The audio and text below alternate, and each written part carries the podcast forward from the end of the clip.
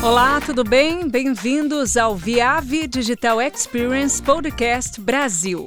Junte-se ao nosso grupo de especialistas e convidados para falar sobre as novas tendências tecnológicas e a implantação de redes. Toda segunda-feira tem um episódio novo para você. Nesse sexto episódio, a gente vai falar sobre as noções básicas da tecnologia 5G. Você vai ficar sabendo por que essa rede se difere da 4G. Sabia que o 5G é mais inteligente, mais rápido e mais eficiente que o 4G? Mas por quê? O 5G tem uma velocidade de transmissão de dados para celulares que ultrapassa em muito a rede de banda larga doméstica. Porém, a baixa latência é a diferença chave entre 4G e 5G. A latência é o tempo que se passa do momento em que as informações são enviadas de um dispositivo até chegar ao destinatário. Quando a latência é reduzida, significa que você poderá usar sua conexão de dispositivo móvel como substituto do seu modem a cabo e do Wi-Fi. Além disso, poderá fazer o download e o upload de arquivos com rapidez e facilidade, sem precisar se preocupar com a queda da rede ou da linha telefônica. Gostou do assunto? Quer saber mais? Para falar desse tema, eu convido novamente o nosso especialista Everton de Souza, que explica essas diferenças e comenta sobre quais são os principais desafios para implementar essa tecnologia. Bom, pessoal, nosso tema de hoje é o 5G Basics, né? Um tema bastante quente no mundo, inclusive no Brasil, né? É, a ideia dessa apresentação de hoje, a gente vai falar sobre a tecnologia, os conceitos básicos da tecnologia, o que, que a tecnologia nos traz né, de mudança, de comportamento e as diferenças, as principais diferenças entre a, né, a, tecnologia que a gente tem hoje massivo já, né, tecnologia de ponto 4G ou 4.5G aí, parte do LTE Advanced, em relação ao 5G. Quais as tendências da indústria que o 5G nos traz, né? Principalmente para esse mercado de teste e medição, né? Nos traz uma visibilidade aí e uma necessidade de soluções para todo o estágio do ciclo da vida de uma rede 5G, tanto na parte de validação, verificação e visibilidade. Nos traz também a massificação de fibra, né? a gente tem visto a massificação de redes passivas aí atendendo tanto o backhaul como fronthaul de, de uma rede 5G. Então, muitas vezes as pessoas falam, ah, o, 5G ele vai ser um, um concorrente do GPON. Acredito que não. Na verdade, é, é uma, são soluções né, é, que se completam, né? Onde você tem o GPON, você propriamente você vai ter o 5G, é, porque ele necessita né, da fibra ali, tanto para o front haul, né, para essa última milha aí, como o backhaul, para prover o serviço 5G, onde você não vai chegar, né, um difícil acesso para a fibra, para você chegar até a casa do cliente, não ter uma infraestrutura adequada, você vai chegar com a rede sem fio, no caso 5G. Nos traz, o 5G traz também uma necessidade do conceito de workforce automation, né, tendo aí soluções projetadas para otimizar né, esse fluxo de trabalho, reduzindo as etapas de testes manuais, né, e que te dê um, uma, uma maior curacidade é, na precisão desses testes. Ou seja, né, uma vez que o técnico for reparar ou ativar esse site 5G, ele vai apenas uma vez, né, evita essas revisitas e de forma eficiente. Ele vai, repara ou ativa e do campo, do próprio campo mesmo, com serviços aí com esse conceito de workforce automation, ele já valida esse reparo ou essa ativação a fim de monetizar mais a tecnologia. Qual que é a nossa agenda de hoje? Vou falar um pouquinho sobre os serviços né, que, o, que o 5G está é, nos trazendo, que o 5G já é uma realidade na América Latina, no mundo, inclusive no Brasil, com o anúncio da Claro aí, habilitando o 5G via SS. Vou falar um pouquinho sobre o rádio, como é que trabalha o rádio 5G, falar também sobre o espectro, como é que está sendo alocado esse espectro no mundo sobre o 5G, como é que foi estandarizado pela 3GPP, a arquitetura né, e topologia de rede 5G. E por último, vou dar uma, uma pincelada aí, falando nos casos de usos e verticais novas aí de serviços que o 5G nos traz. E depois eu vou falar sobre as nossas soluções para 5G, soluções viáveis, tá? Serviços. O 5G trata essencialmente de três áreas né, principais de crescimento na indústria móvel. Né? Enhanced Mobile Broadband Massive Machine Type Communication, e Ultra Reliable Low Latency Communication. Enhanced Mobile Broadband, né? Esse realmente é o foco inicial das implantações 5G, usando o 5G New Radio e oferecendo né, maiores melhorias na largura de banda de dados, juntamente com as melhorias é, moderadas né, na latência. Trata-se essencialmente é, de maior capacidade e uma conectividade aprimorada. Falando do Ultra Reliable Low Latency Communication, né, esses serviços são onde é, é necessário uma latência né, muito baixa, falando aí em, em sub é, milissegundos, né, e taxas de erros também muito baixas, né? Os casos de uso suportados, né, inclui uma automação de fábrica, cirurgia robótica, direção autônoma, né, de carro uh, e assistidas, né, de carros, bem como, né, serviços aí relacionados à realidade aumentada e virtual. São redes sensíveis, né, ao tempo e os servidores de aplicações, né, geralmente estão próximos à borda de rede que são necessários para suportar esses tipos de casos de uso, né, que é o conceito de de Edge Computing. E por último aí, o Massive Machine Typed Communication, né? A massificação da comunicação entre máquinas. Os casos de uso né, de comunicação de, de máquina a máquina, né, a gente concentra-se na conectividade não humana, né, que a gente comenta, sempre fala, é M2M, né, tipicamente é, né, com alta densidade em grandes áreas e penetração é, indoor profunda, né, economia de, de energia, e longa duração de, dessa bateria, que muitas vezes é, a troca da bateria desses dispositivos em campo, ela acaba é, inviabilizando, né? Se você tiver, não tiver uma, uma duração de bateria desses sensores, desses beaters, mais, né, no mínimo de 10 anos, é, muitas vezes o, o, valor do custo da troca desse sensor é, é maior que o próprio sensor, né? É, qualquer coisa como sensor ou dispositivo que pode estar essencialmente conectado à tecnologia 5G, né? Aí isso passa, né, desde de animais, de fazenda, tampas de bueiros e até mesmo alimentos, né?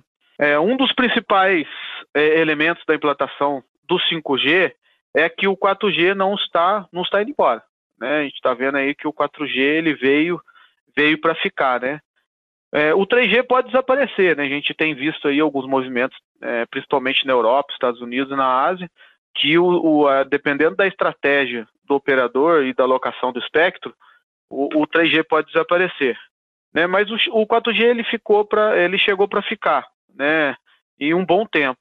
De fato, né? As primeiras implantações do 5G são focadas, né, no Enhanced Mobile Broadband, são baseados em uma arquitetura que a gente fala, né, do 5G New Age conectado a um, a um núcleo 4G, né, utilizando já aí a própria capilaridade do 4G e os primeiros deployments no mundo foram considerados dessa forma, né, do, do Now Standalone, que você utiliza o core já existente 4G, toda a parte de ancoragem, sinalização do 4G e tem dual conectividade nesse site, né, 4G e 5G. Né? E esse ambiente cria né, muita complexidade, né, com 5G operando lado a lado né, de tecnologias como 2G, 3G, 4G.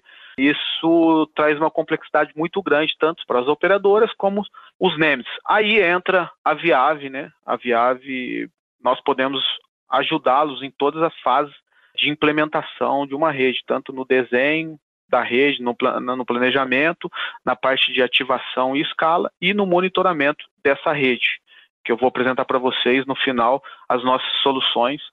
Falando um pouquinho agora sobre a parte né, da forma de onda né, do 5G. Quando eu estou falando do 5G New Radio, gente, é, eu estou falando do 5G estandarizado pela 3GPP. O 5G ele começou lá é, em 2018, no final de 2018, né, com, com a Verizon, a Verizon ela desenvolveu seu 5G próprio, que é o 5G TF, the 5G Technology Forum. É, ela chamou vários fabricantes da indústria aí, como né, Samsung, Ericsson, Nokia, é, Cisco, e, e desenvolveu seu 5G próprio. Consequentemente, ela forçou a 3GPP estandarizar né, o dela, a 3GPP estandarizou como 5G New Radio, de 5G de né, novo rádio, e esse, consequentemente, esse é o 5G que nós já estamos desplegando aqui no Brasil, né? Fazendo o deployment do 5G New Radio aqui no Brasil e na América Latina. Falando um pouquinho sobre a forma de onda e numerologias do 5G, né? A multiplicação é, ortogonal por divisão de frequência, né? O FDM, né? É uma forma é, de onda introduzida nos sistemas celulares, né? Com lançamento aí o 4G já usa, né? O FDM e também está sendo utilizado pelo 5G. A principal vantagem do FDM em relação aos esquemas né, que a gente chama de, de single carrier é a sua capacidade de lidar né, com as condições é, adversas de canal. Né? Um exemplo é como frequência selective fade, devido né, vários multipaths, multitrajetórias, né, sem filtros complicados. A equalização do canal é simplificada porque o FDM pode ser visto como usando muitos sinais de banda estreitas, né, modulados lentamente, em vez de um sinal de banda larga modulado rapidamente.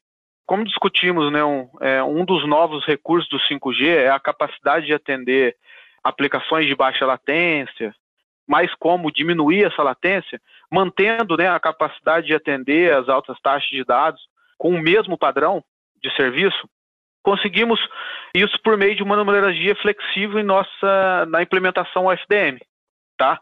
A, a interface né, é, aérea do 5G New Radio, como ele é, ele é baseado em OFDM, né, multiplexação por divisão de frequência ortogonal. Né? No rádio LTE, né, os recursos são divididos em é, subcarriers, né, em subportadoras ortogonais espaçadas em 15 kHz. Tá? Isso é standard, é fixo. Quando a estação né, base aloca os recursos para os usuários, os móveis no domínio da frequência, isso é feito em blocos de 12. Os recursos do domínio do tempo são atribuídos e reatribuídos né, a cada um milissegundo. Isso é conhecido como né, o TTI, né, o intervalo de tempo de transmissão. Para aplicação como o Enhanced Mobile Broadband, né, com, com um milissegundos de, do, do TTI, é, é, ideal. Mas uma aplicação né, que, que necessita aí baixa latência, como controle de circuito fechados, fábricas, carros conectados, um milissegundo de TTI, será que é tão rápido e suficiente? Com a numerologia flexível que o 5G é, nos traz, a gente pode ajustar esse espaçamento da subportadora. Por exemplo, né, para cada dobrando né, esse valor da, das subportadoras, para cada 30 kHz, né, essa duplicação de recursos, de espaçamentos e, e domínio de frequência reduzirá né, a metade do intervalo de tempo de transmissão, né, reduzindo a latência de cada camada física para 0,5 milissegundos. Né? Então, consequentemente, o agendador da, da radiobase, da estação radiobase, poderá, é, poderá alocar dinamicamente recursos dependentes do tipo de tráfego, tudo sobre o mesmo padrão. Então, o resumo, para o 5G, o subcarrier space, o espaçamento das subportadoras, ele é flexível. No LTE, não. Não, no LTE ele, ele, é fixo para né, 15 kHz e 15 kHz, tá? No 5G não, ele pode chegar, né, ele começa em 15, é, podendo 30, 60, 120 e podendo chegar quando a gente fala né, do 5G para ondas milimétricas, podendo chegar a 240 kHz. Com isso, né, traz uma melhor flexibilização e também uma melhora de capacidade do 5G os tipos de modulação, né, que é PSK, 16 QAM, 64 e até chegando em 256. O 5G também ele traz né, um, um componente novo, né, não, não tão novo a, a nova tecnologia, mas novo é, a tecnologia já existente, principalmente para né, é, o conceito de na área militar, é, de segurança, né, que é o massivo MIME e o beamform. É, o espectro ele tem um recurso finito, né, é, e precioso, né, tanto para o operador e, e é uma grande despesa. A gente tem aí como exemplo aí alguns dados, né, principalmente do Reino Unido, que os, os leilões né, iniciais de 5G somaram mais de um bilhão por apenas 354 MHz de espectro. Ah, né, os operadores estão né, procurando mais maneiras é, de utilizar esse recurso de maneira mais eficiente, sem que comprometa é, sua capacidade. Né? A gente está está planejando ter aí o, o leilão do 5G no Brasil e falam-se, né, a gente escuta aí o mercado falando que é, pode ser o maior é, leilão arrecadatório, né, falando de arrecadação é, da história do Brasil. E o 5G ele traz um novo conceito, né, de implantação de unidades de antena ativa, né? É possível transmitir, né, aos usuários ao mesmo tempo e slots de frequências, obtendo assim um enorme aumento de capacidade sem a necessidade de um espectro adicional. Né? Quanto mais antenas, né, falando de, de transmissor e receptor, estiver equipado, mais caminhos, né, falando de massivo mais, mais caminhos de sinal e melhor desempenho em termos de taxa de dados e confiabilidade desse link, link né? Então, falando aí de massivo MIME, a gente vê é, em casos aí em ondas milimétricas de né, 64 por 64. Então, tem mais possibilidade de transmissão e mais possibilidade de recepção. Né, com a tecnologia de massivo MIME e beamform, o operador pode aplicar o seu uso né, direcionado do espectro. Né? As redes móveis atuais são bastante burras né, né, dessa maneira, né? como particionar um único conjunto de espectro entre todos os usuários e proximidades. Né? Basicamente, qual que é a diferença? Hoje, né, com 4G, você tem né, uma antena irradiando um espectro né, largo para todo mundo, todos os usuários, né, e esses usuários eles dividem esse espectro. Com 5G, com o conceito de beamform, né, você consegue é, ter uma cobertura específica né, e otimizada para cada usuário. Com o massivo MIME e o beamform, esse processo é tratado também como né, é muito mais inteligência e eficiência, para que a velocidade e a latência dos dados sejam muito mais uniformes em toda a rede. Então, isso, um dos grandes ganhos que a tecnologia nos traz, né, é essa parte de, de massivo MIME e beamform. É, a gente tem, já fez vários testes, tanto aqui no Brasil como fora do, Brasil. O BIM, ele é totalmente diretivo, você consegue configurar isso. A gente testou com vários vendors aqui no Brasil, o 5G, e o BIM ele é, é totalmente diretivo, você consegue configurar é, exatamente a área que o BIM vai, esse feixe ele vai cobrir, né? E aí o próprio mercado, a própria GPP, ela estandariza a tecnologia BIMform e cada vendor trabalha de uma forma, né? Com BIMster, tem, alguma, tem algumas antenas que tem um BIM, BIM tracking, né? Então isso varia de, de vendor para vendor, tá? Falando um pouquinho sobre espectro, tá? É, a 3GPP ela estandarizou, ela chama o FR1 né, o, o famoso sub-6 abaixo de 6 GB, né, que começa ali em 410 MHz até 6 GB. A gente já está falando uh, até ali 3 GB, a gente já está falando de um espectro já existente, né, e conhecido de redes móveis, né. A gente tem o 4G aqui no Brasil, que é banda 72600, né. Teve no passado aí em 3.5 o famoso IMAX, né? Então são já são é um espectro conhecido, né? Mas acima disso, até então nós não tínhamos usado para rede móvel, sim, para né, redes microondas, comunicação ponto a ponto, totalmente é, diretiva, né? Então quando a gente está falando do FR1 abaixo de 6 GB, a gente está falando de macrocélulas, né? De mobilidade, é, células pequenas também, com grande área de cobertura, né? Falando de espectro até 1 GB aí, quando a gente tem, principalmente aqui no Brasil, estamos falando, a Anatel já sinalizou a intenção de leiloar o bloco é, restante da banda 28, do 700, o 2.3, né? Que você tem uma, o 700 você consegue cobrir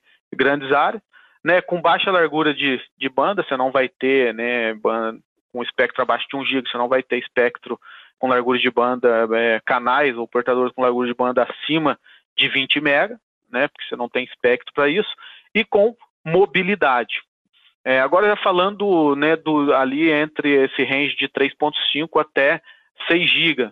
É um range que não é tão novo para a gente, né, já conhecido, mas que a gente está pensando principalmente aqui no Brasil e na América Latina, que a gente está pensando aqui no Brasil, a gente está pensando em utilizar né, o espectro hoje, é o 3.5, que é esse espectro utilizado ali pela banda C, para fornecer a tecnologia 5G. A gente, a Anatel vem fazendo os testes de coexistência, convivência do 5G com a TV por satélite para estar tá leiloando esse espectro de 3.5 para o, o 5G. Falando do o, o, segundo range de espectro, esse range é um range totalmente é, novo, né? Falando em redes móveis, né? Que é de 24.25 até 52.6, que basicamente você tem né, células pequenas, né? Small cells, picocells, é, basicamente serão hotspots porque, né? Alta frequência, né? Quanto maior a frequência, mais baixa a propagação, baixa cobertura, né? A área de baixa cobertura e, porém, você tem um grande ganho aí em, em largura de banda, né? Mais largura de banda, mais capacidade, mais throughput, tá?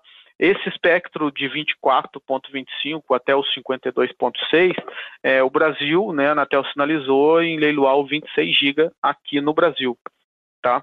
É, num segundo momento aí, então o mundo, né, já sinalizou e já drivou esse esse mercado, né, o mercado do Enhanced Mobile Broadband, ou então o Fixed Wireless Access, né, o acesso à banda larga fixa via rede sem fio, né, a Verizon fornece esse tipo de serviço, é, alguns operadores aqui no Brasil já a, anunciou que vai partir também por essa estratégia, né, utilizando esses, é, esse range de frequência, né, que são ali é, antenas diretivas, uma antena, é, uma antena macro, né, vai ter uma antena diretiva na sua casa, que ela converte, recebe sinal, converte e provê banda larga via Wi-Fi né, dentro da casa ou do escritório, podendo chegar em taxas aí de 20 gigabits é, por segundo. Em, algum, em alguns casos já vimos aí testes no mundo. Então é um espectro novo, né, que nos traz é, uma complexidade de teste é, e uma tem que ser testado minuciosamente, porque além desse conceito, né, de beamform, os beams com um espectro de alta frequência, os, BIMs são, né, a parte de cobertura, os feixes, eles são totalmente diretivos e estreitos. É, falando um pouquinho sobre o, a parte né, do, do Dynamic é, Spectrum Sharing, aqui no Brasil, a gente viu que a Claro anunciou né, que vai ter uma rede comercial com alguns dispositivos é, suportando né, o, o 5G e o e o 4G dessa forma, no DSS, né? Algumas operadoras, né, no mundo, como aqui no Brasil, né, já planejam compartilhar, né, dinamicamente o espectro, né, entre o 4G e o 5G. Isso é conhecido como, né, o espectro compartilhado dinâmico, né, o Dynamic Share Spectrum, DSS, e pode multiplexar duas gerações de, é, em tempo e frequência. É, a radiobase, em segundo plano, é otimizar a inteligência e esse comportamento para desempenho ao longo do tempo. É, a gente já viu alguns lançamentos no, nos Estados Unidos, na Europa e, e, recentemente aqui no Brasil com a Claro. Né? Então, no mesmo espectro, né, resumindo e explicando para vocês, no mesmo espectro hoje utilizado pelo 4G, um exemplo, né, na, ou na banda banda 7, 2600, a operadora tem 20 mega lá. É, o nosso aqui, a banda 7, o 2600 aqui usa FDD, né? A multiplicagem é por, por frequência, né? Então você tem 20 megas para dar o link e 20 megas para o uplink.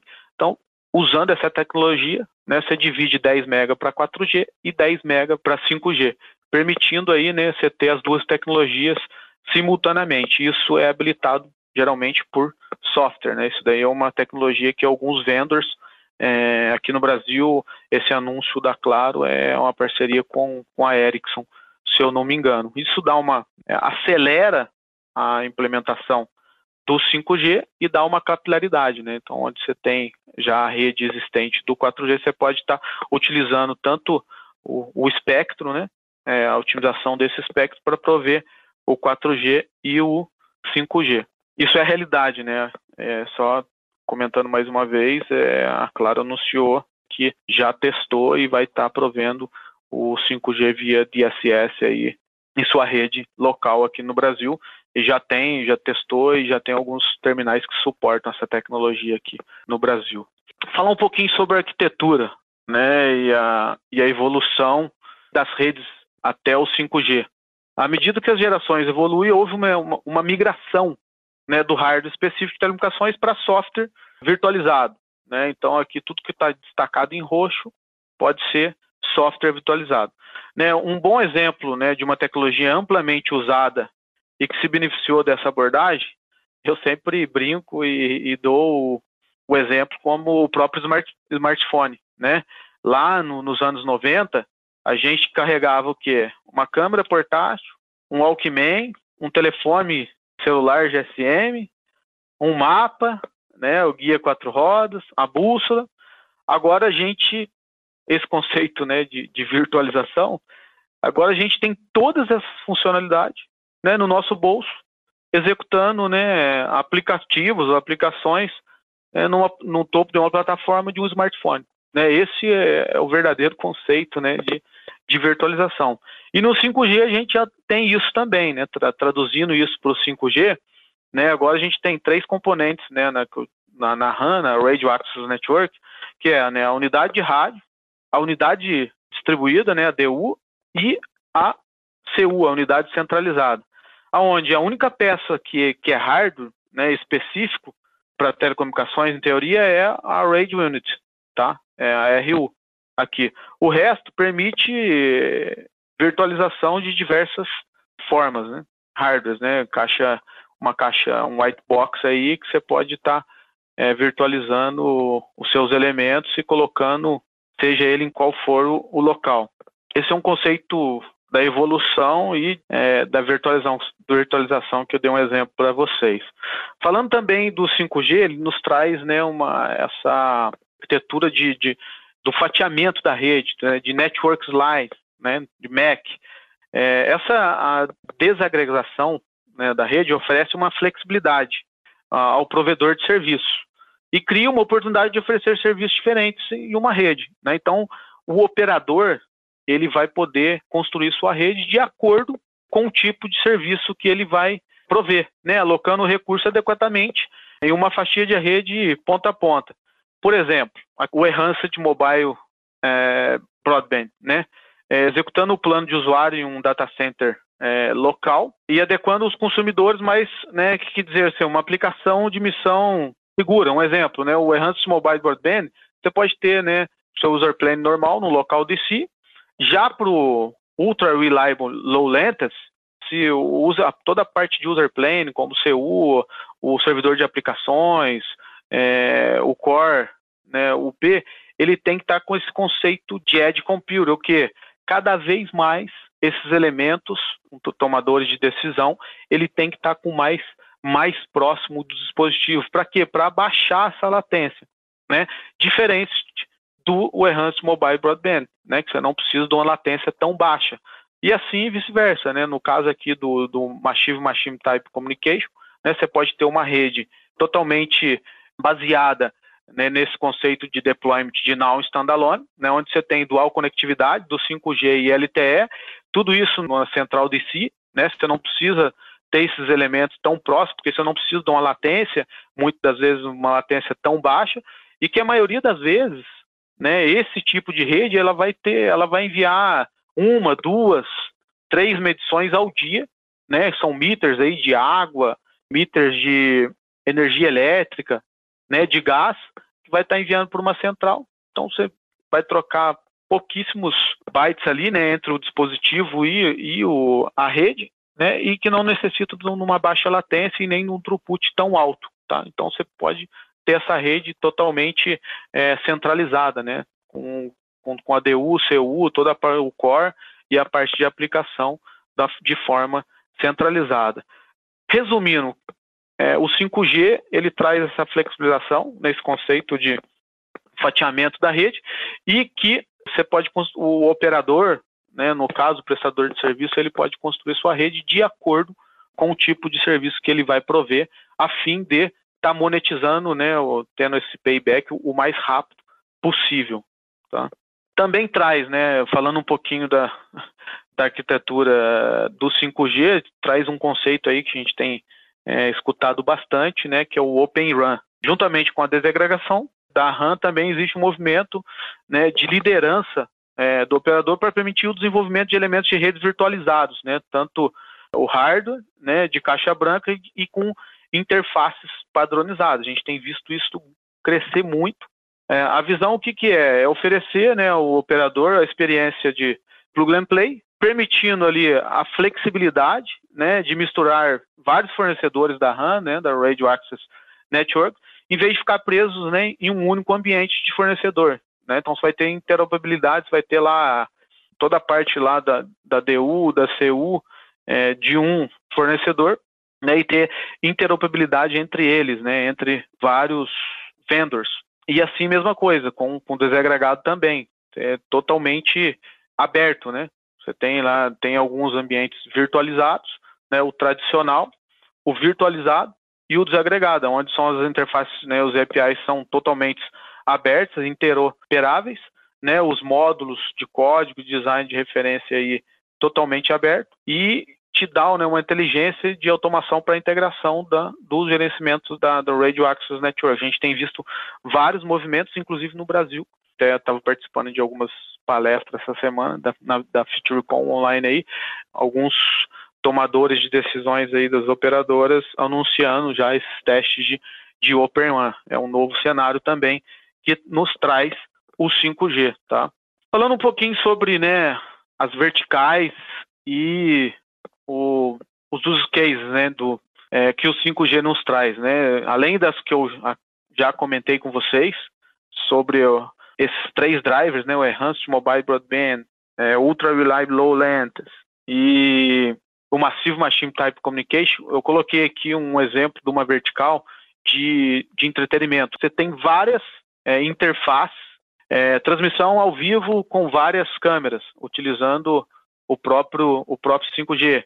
O próprio drone né, de câmera em 360, utilizando a conexão 5G. É, tecnologias ali utilizando né, tecnologia de, de realidade virtual e aumentada, né? É, um exemplo, né, um jogador né, interagindo aí com utilizando essa tecnologia de realidade aumentada num cenário totalmente é, provido pela rede 5G, né? O próprio rastreamento 3D, isso com câmeras identificando, né, né, faces, até mesmo agora com esse esse tema da pandemia, né, com câmeras identificando até mesmo temperatura corporal, tudo, né, drones, drones de, de segurança e monitoramento também, né, tudo isso utilizando a, a rede 5G, tudo isso em tempo real, toda a parte de, de, de aplicações é, móveis, interativas, né?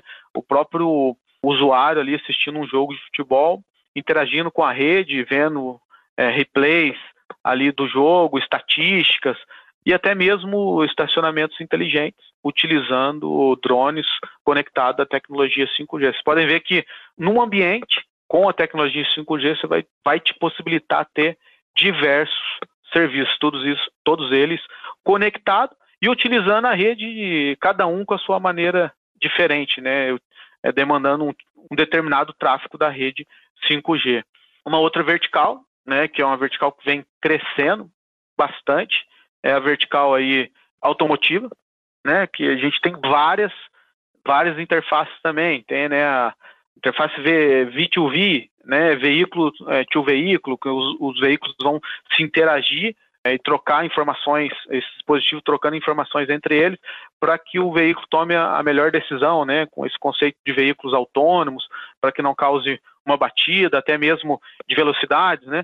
Tem a, a interface v, é, V2I, interação veículo to, é, veículo to in, infrastructure, né.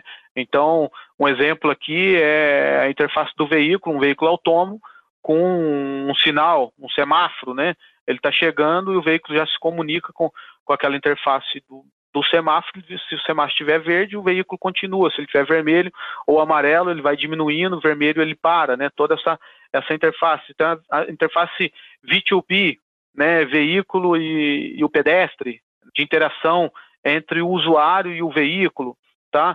É, toda a parte de, de v, é, V2N, né? Veículo e, e a rede, né? com troca de informações de, de tráfego, rota, estatísticas, toda a parte de cloud service, né, os serviços na nuvem, né, do próprio veículo mesmo, utilizando uma conexão 5G, baixar a sua playlist da nuvem, baixar um arquivo seu que está centralizado, fotos, toda essa parte de, de localização 3D também utilizando né, triangulação das redes 5G, é, esse conceito né, de, de também e o conceito né, de, de mobile edge computing, né, que cada vez mais a decisão está no dispositivo que está implementado no carro. Então, nos traz um vasto portfólio de serviços dentro dessas verticais, desses casos de uso que nos está trazendo o 5G. É, isso é realidade já, né, gente? A gente tem visto aí, não no Brasil,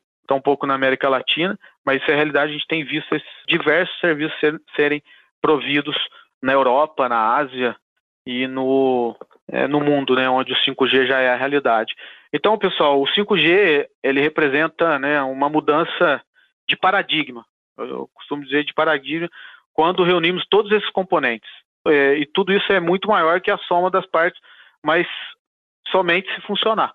Né? Isso tem que estar tá tudo, tudo isso que a gente falou, imagina, né? Baixa latência, throughput, comunicação entre dispositivos, precisa a rede tem que estar tá redonda para funcionar, né?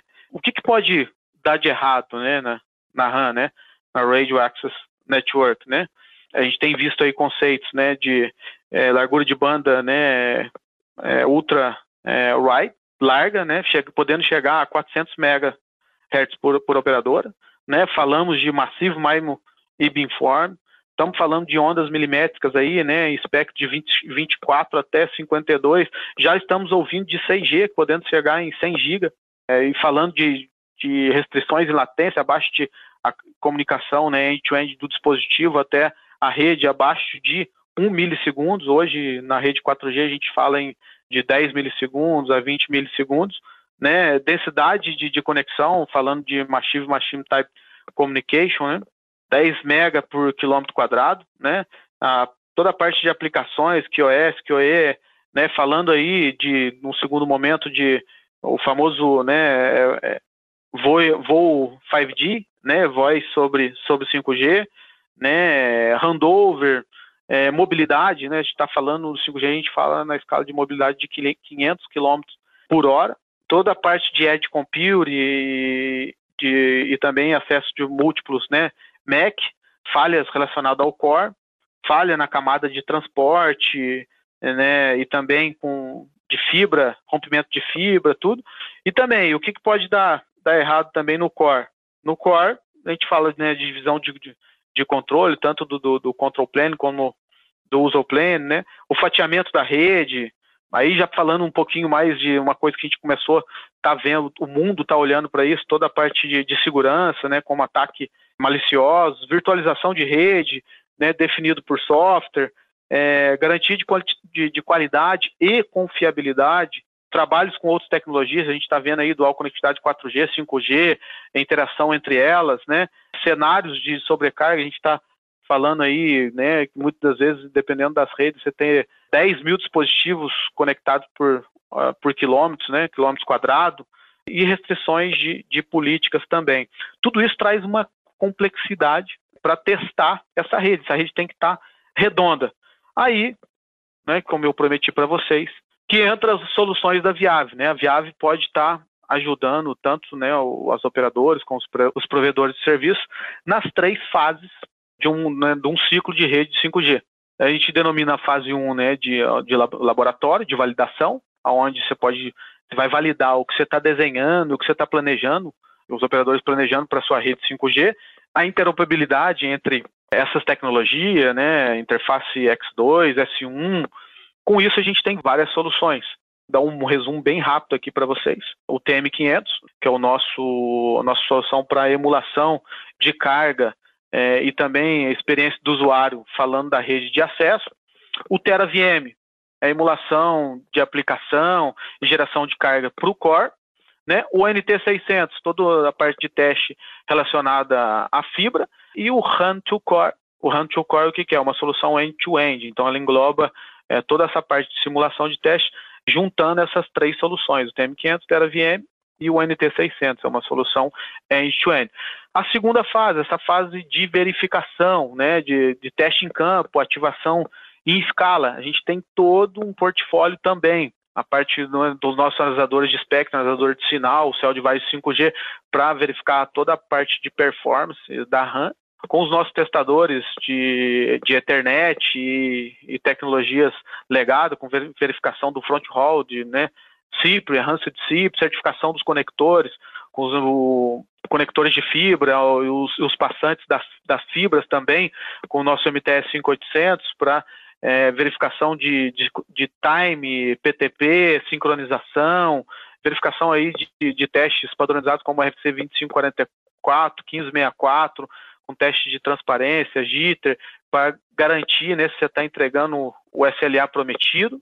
Com as nossas soluções para alinhamento de antena, né, o, o RF Vision e o IOA, né, é, para certificar o que foi planejado, se está sendo instalado em campo, realmente instalado em campo, e toda a parte de verificação né, de fibra, camada 1 aí, com os nossos refletômetros, né, com OTDRs, e fazer o traço OTDR para ver se tem algum rompimento, alguma atenuação, a própria certificação dessa fibra aí com taxas né, jamais chegadas aí, a gente está falando né, em redes fotônicas no Brasil de 100 GB e o front haul podendo chegar a 25. E por último, te dá uma visibilidade dessa rede, né, um monitoramento, garantir, otimizar e monetizar com as nossas soluções aí do Night Mobile, né, e o Ariazo Deal com esse monitoramento 3D, né, em terceira dimensão, geolocalizado e com nossas probes de monitoramento, né, um exemplo aqui, o NMSI, o NMSI, é uma probe de monitoramento das fibras, né, tem uma probe,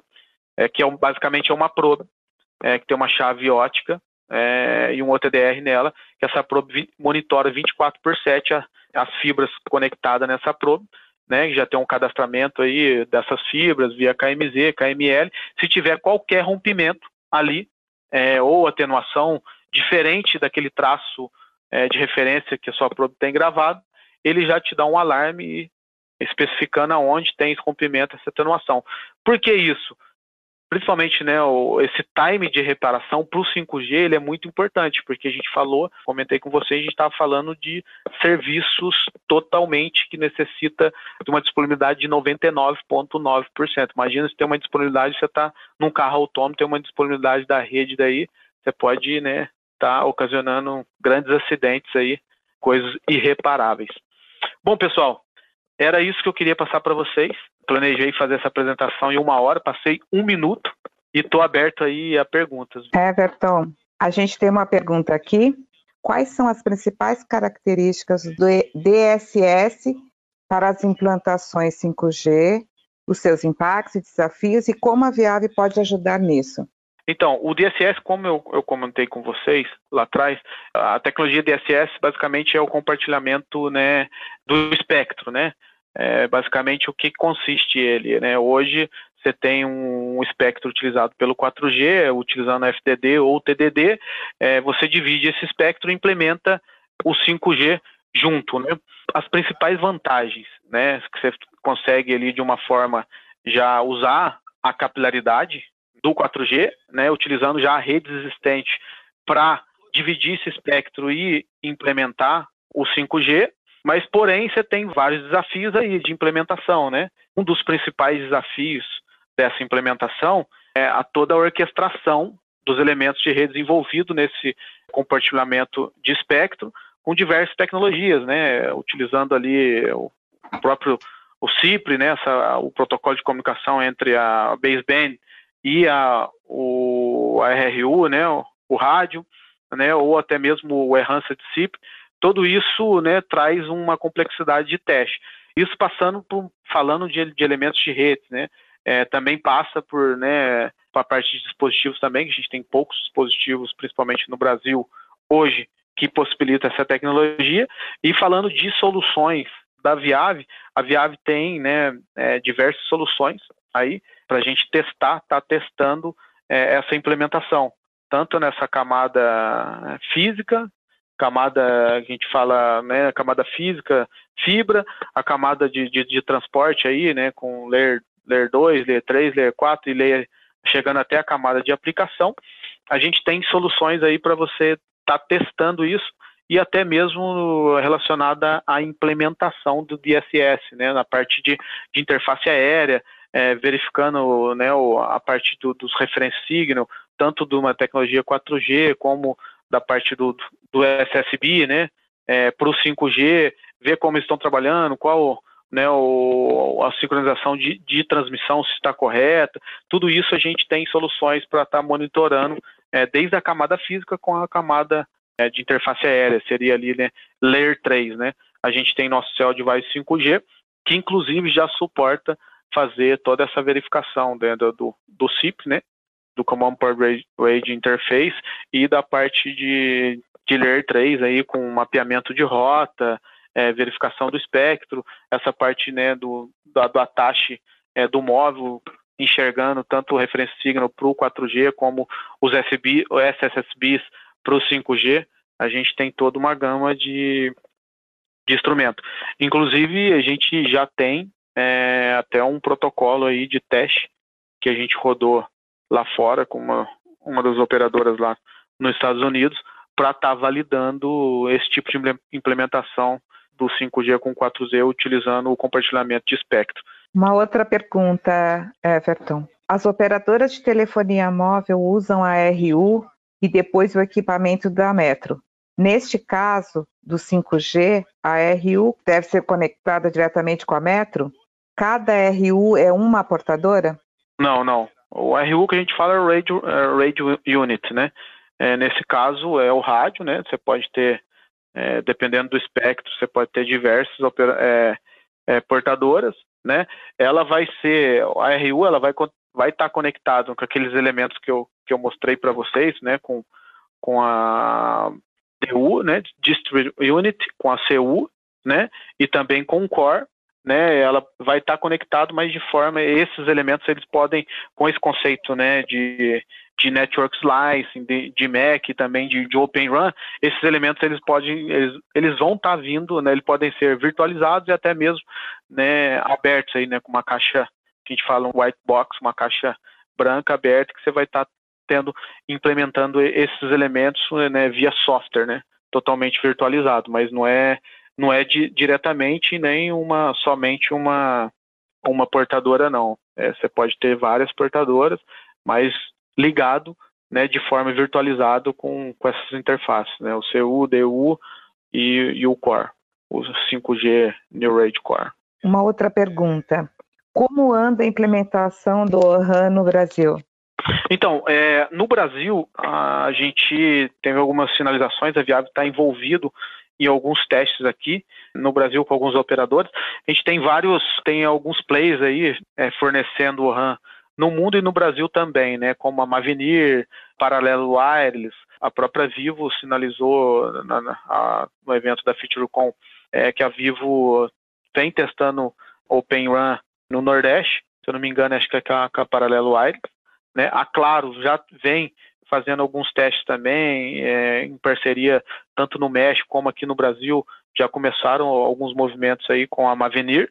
Então aqui no Brasil a gente já começa a ver esse movimento de uma RAM aberta, né, com esses diferentes players que planejam fornecer o Open RAM. É uma, não tem nada, né, é uma fase de trials, de teste, não está tão maduro como lá fora, Antigamente a gente demorava um pouco mais, né? a gente via essas iniciativas lá, nos, principalmente nos Estados Unidos, na Europa e na Ásia, demorava um ano, a, dependendo da tecnologia, até dois anos para a gente ter alguma coisa aqui. Agora não, né? A gente viu que esses testes é, estão massivos, né? Fora, como Estados Unidos, Europa e Ásia, e a gente já começou a testar aqui também, até mesmo pela a globalização da tecnologia, estão vindo mais rápido. Então, assim, o Open Run no Brasil, está bem na, na, na, fase de teste, né? E a gente já tem operadoras aí testando essas interoperabilidade entre os vendors, né? E tem a também, né? Que agora é Tech Mahindra que tem vem testando com alguns operadores aqui no Brasil, tanto o OpenRun como o VRAN também nesse ambiente da do Radio Access Network virtualizada. Complementando um pouco essa pergunta, a gente tem uma pergunta querendo saber se existe algum equipamento para verificação do background do via Orhan? Tem sim. É, a gente, inclusive, a gente tem uma essa, essas soluções aqui, tanto o TM500 com o TeraVM, nós somos, nós viáveis, somos líder mundial é, para esses testes de 5G. Então nós estamos muito envolvidos né, com, com o Open Run Alliance, que é mundial, e também com os, os laboratórios envolvidos no, com o TIP, é, aonde esses elementos, tanto o TM500 para emulação da experiência dos usuários, com diversos tipos de usuários, cargas, aplicações, como o TeraVM, para aplicação, emular essa aplicação no backhaul, para estar tá estressando esses elementos e verificando a interoperabilidade desses elementos com diversos vendors, né? Então, você pega aí Verizon, AT&T, T-Mobile, Vodafone, Rakuten, todas elas já são clientes da Viab e os chips também, né? Esses laboratórios abertos que estão testando e, e, e validando essas, essas tecnologias já estão utilizando essas soluções para geração de carga e emulação de cenários para estar tá testando essa interoperabilidade do, do Open Run, né? Se realmente é, precisa estar tá bem, bem testado e redondo para um deployment massivo em campo depois.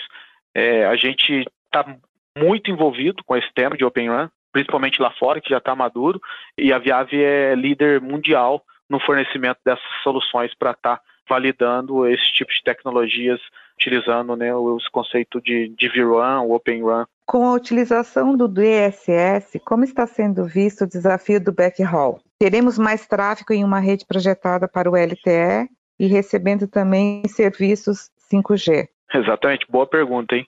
Isso, esse é um dos desafios, né, da rede, né, de implementação de tanto da implementação de Now Standalone, né, o 5G aí é, utilizando o core da rede 4G, quanto essa implementação de compartilhamento de espectro, né, porque é, o próprio o core, né, e o backhaul foi desenhado por uma certa quantidade de tráfego, né, até mesmo seus elementos do 4G.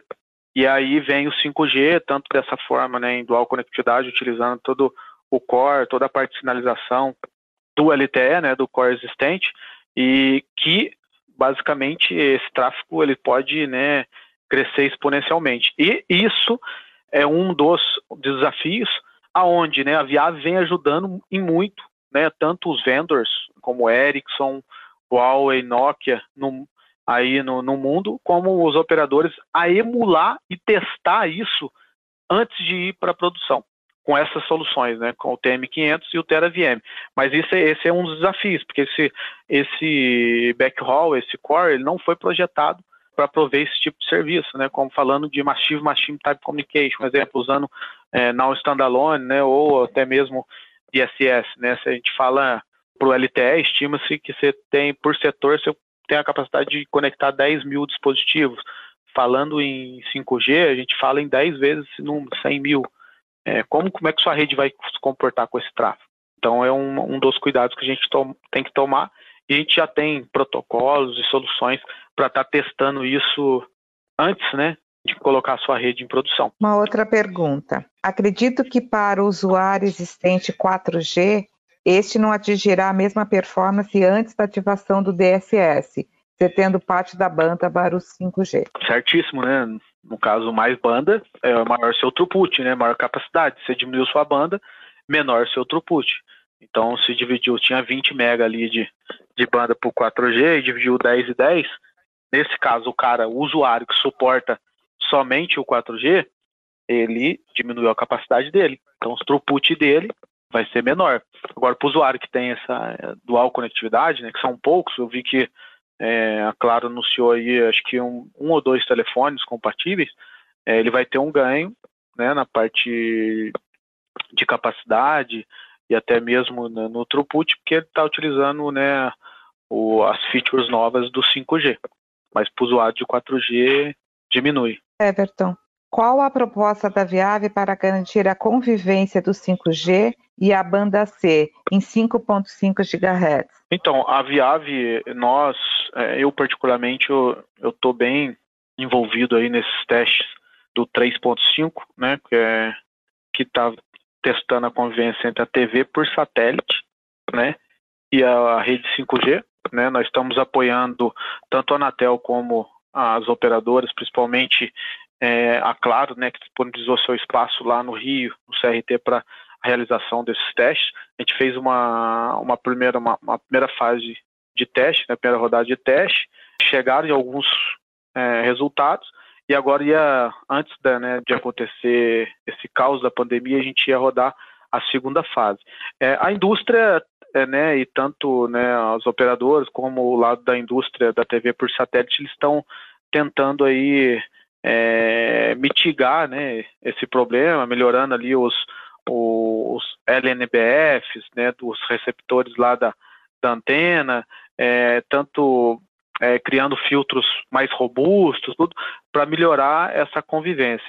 No caso a a gente colocou algumas sugestões, mas nós estamos apoiando ali é, muito com né, a parte instrumental e essa parte técnica. Agora, é, a indústria, ela vem, é, tanto a indústria como né, da TV por satélite, como os operadores, é, têm sugerido né, vários tipos de né, melhoramentos de, de, de, infraestrutura, de dispositivo, para estar tá melhorando né, convivência e aumentando um pouco mais é, esse espectro para ser leiloado. E a gente vem apoiando tecnicamente com a parte do instrumental. Né? A gente tem algumas sugestões técnicas, mas que é, foge um pouquinho da nossa é, alçada, que é, é esse melhoramento de hardware, né?